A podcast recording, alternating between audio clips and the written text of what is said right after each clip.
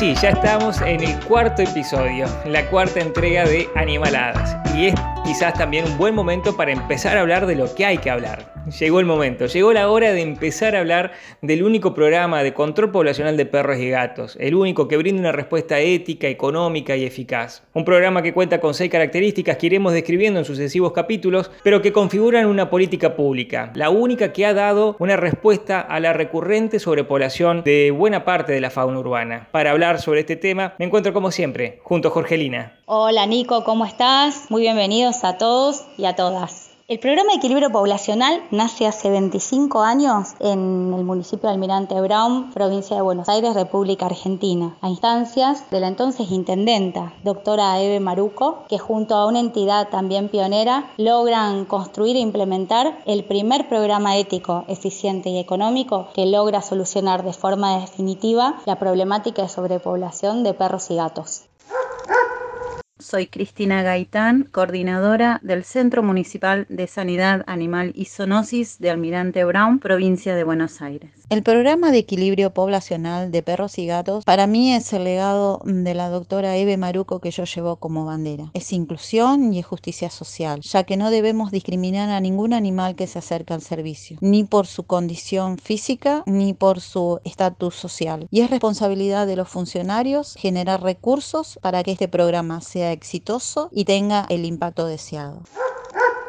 Y como programa no solamente se implementó bajo una gestión de gobierno, sino que ha tenido en cuenta el hecho de poder perpetuarse en el tiempo, de que no quede como un rasgo distintivo de una gestión o de un intendente, sino como una política pública. Para eso nada mejor que pasar eh, estos lineamientos, esta política pública a una normativa, a una ordenanza, a una ley, y eso es en gran medida también la experiencia que la red refleja. Sí, crecientemente en Argentina, en muchos municipios y consejos y también a nivel provincial, se entiende la profunda importancia de que esta política pública cuente con una garantía en cuanto a la continuidad en el tiempo, es decir, que se pueda contar en cada una de las localidades y las provincias con los marcos normativos correspondientes a un programa de equilibrio poblacional. Y cuando hablamos de programa poblacional, lo que en definitiva es de acciones concretas del Estado, de un servicio público por parte del Estado que le garantice el acceso a todos los vecinos a algunos aspectos esenciales. El más destacado de ellos, el acceso a las castraciones, que como lo iremos describiendo en los próximos capítulos, tienen que reunir una serie de características que van de la masividad, la gratuidad, la extensión en el territorio,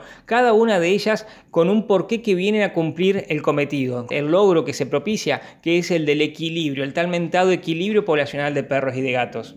El programa tiene algunos aspectos técnicos que son sumamente específicos y que hacen, como hemos hablado en otro postat, a la metodología de ritmo de campaña. Lo atrapante y lo conmovedor de este programa es que se parte de datos muy técnicos y muy concretos, demostrados científicamente, porque se demuestra a través de la práctica, que es el único programa que logra resolver este problema, y demostrar a través de la práctica y de resultados concretos es un concepto científico por excelencia, pero que se termina traduciendo en un cambio social profundo y sostenido en el tiempo.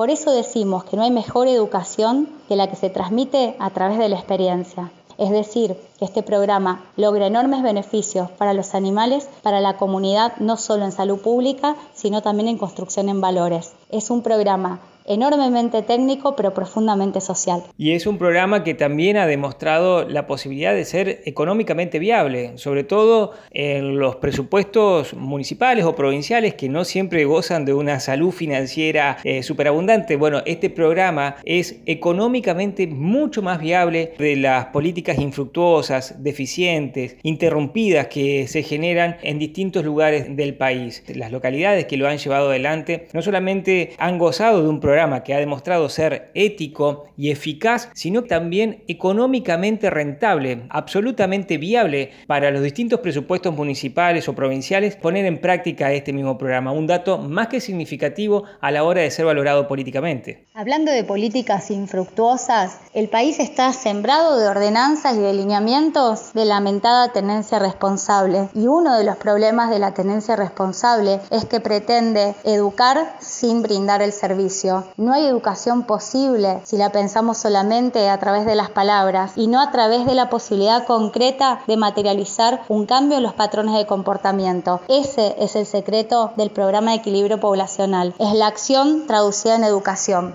Y como conclusión, podemos sacar entonces que este programa es la única solución económicamente viable, éticamente aceptable y que ha demostrado tener una eficacia fáctica. Para ser más simple, es lo único que funciona. Y no tenemos que salir al extranjero a buscar una fórmula mágica, simplemente tenemos que copiar aquello que se hizo bien en otros lugares de nuestro país, trasladarlo a nuestras regiones, trasladarlo en ciudades como la mía, en la ciudad de Viedma, capital de la provincia de Río Negro, donde lamentablemente aún no se ha puesto en práctica este programa y como consecuencia de ello, como consecuencia de la inacción del Estado, de la inexistencia de una política pública, seguimos viendo la cantidad de perros y de gatos en situación de calle con todo el pesar que ello implica. Los argentinos creamos el tango, el dulce de leche, la virome y el programa de equilibrio poblacional para el mundo entero.